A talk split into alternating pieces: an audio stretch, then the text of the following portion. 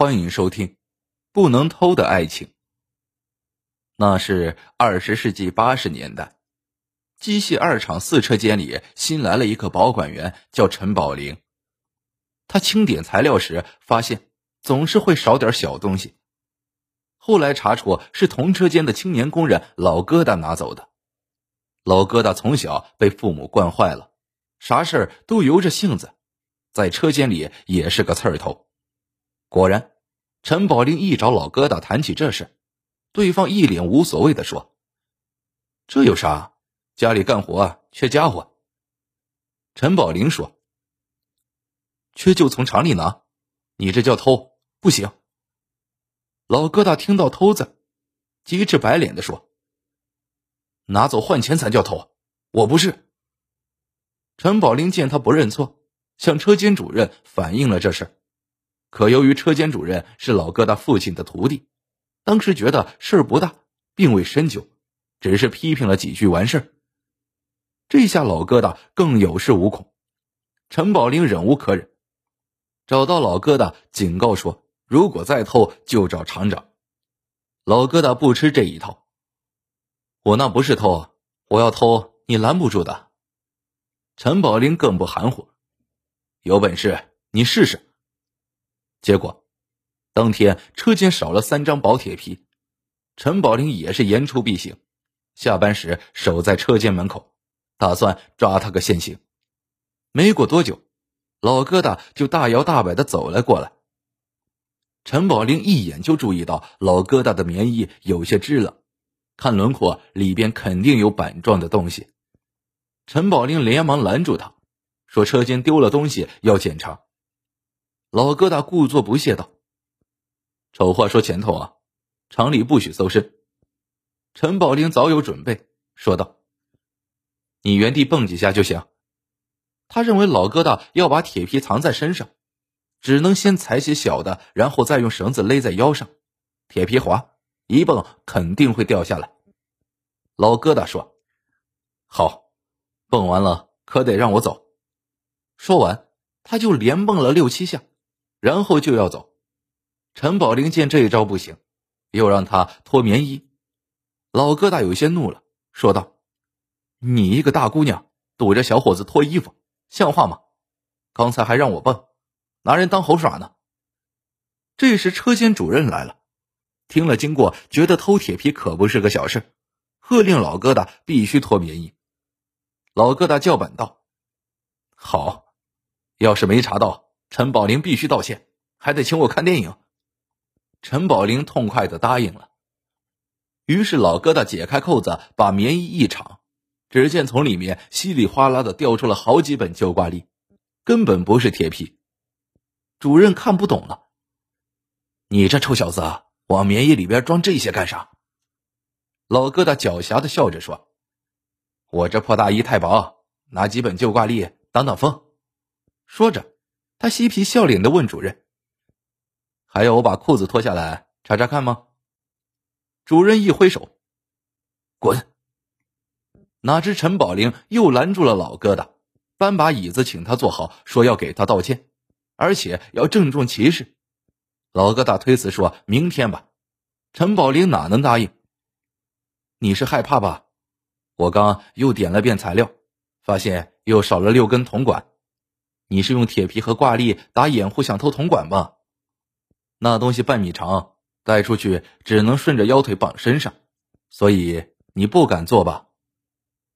老疙瘩有些发愣，自言自语说：“我只拿了铁皮，没拿铜管呀。”主任一听急了：“你小子真敢偷啊！”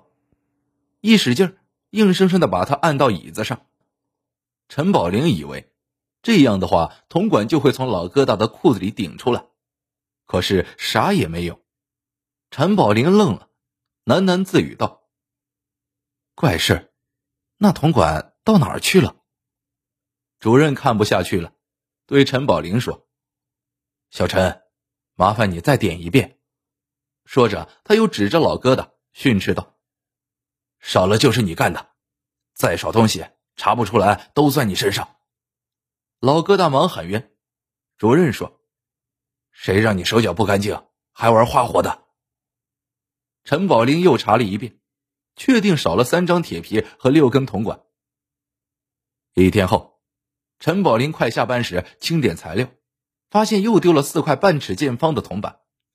他心想，准又是老疙瘩干的。他去找到主任报告情况，可主任还在开会。他刚回到办公室，老疙瘩就找来了，递过来一个盒子，说：“宝玲，对不起，以前是我不对，我给你赔礼道歉。这是我姐夫出国捎来的美容品，请你收下。我想最近的事儿可能有误会。”陈宝玲气呼呼的推开盒子：“你交回铜板就没有误会了。”老疙瘩愣了一下，忙问：“什么铜板？”陈宝林以为他装傻，生气的说：“你不承认是吧？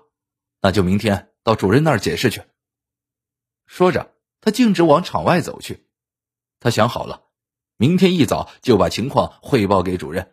老疙瘩一直追到厂门外，边走边说：“我知道你对四车间很负责，但是总得听我说几句吧。”这时，一个戴口罩的年轻人骑车来到两人面前。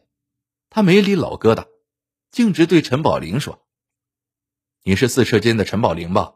我顺路送你去车站。”老疙瘩不乐意了：“你没看人家说没事，上一边去。”陈宝林不认识口罩男，但看他能说出自己的名字和车间号，以为是同事。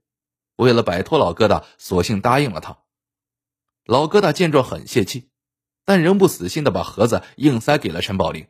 转身骑车走了，陈宝林追赶不及，决定明天再把东西还给他。二厂位置偏僻，公交站离工厂也挺远。口罩男骑出一段，陈宝林说路不对，口罩男却解释抄近路，这让陈宝林警觉起来，忙问口罩男是哪个车间的。对方脱口而出说的是三车间，陈宝林顿觉不妙。因为二厂的车间是双数，所以并没有三车间。他想，对方八成不是好人。跑吧，对方有自行车，自己也跑不过对方。想喊荒野里，又怕叫不到人。情急之下，陈宝林翻包找东西自卫，结果在老疙瘩送的美容品里摸到个东西，他不由得计上心来。口罩男专注骑车，毫无察觉。他把陈宝林带到野外一处废弃的泵房前下了车，陈宝林也下来了，特意找了个上风口站好。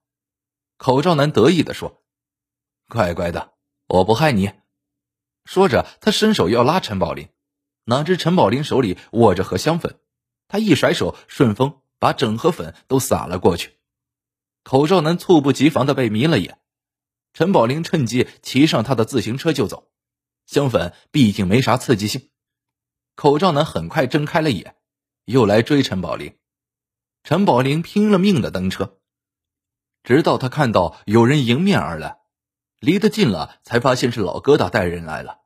原来老疙瘩和陈宝林分开后，感觉不对劲，厂里年轻人他都认识，却没见过口罩男。又想到最近莫名其妙的丢失东西，忙回厂找人，正好主任刚散会。便带人追了过来。本来这边人多势众，还有家伙，但老疙瘩想玩英雄救美，朝大伙喊：“你们别动，让哥们办他。”说着，他扑过去，一拳正打在对方的肚子上。不料对方肚子比铁还硬，差点把老疙瘩的手给割折了。对方随即掏出匕首就刺，老疙瘩眼疾手快，死死攥住对方的手。大伙儿趁势擒住歹徒。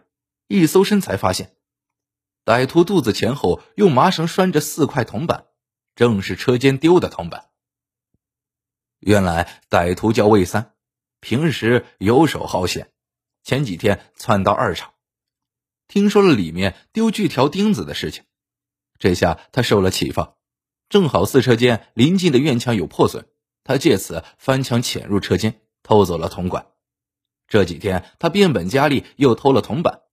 溜走时撞见陈宝林，起了邪念，偷听到老疙瘩和陈宝林谈话后，冒充同事欲行不轨。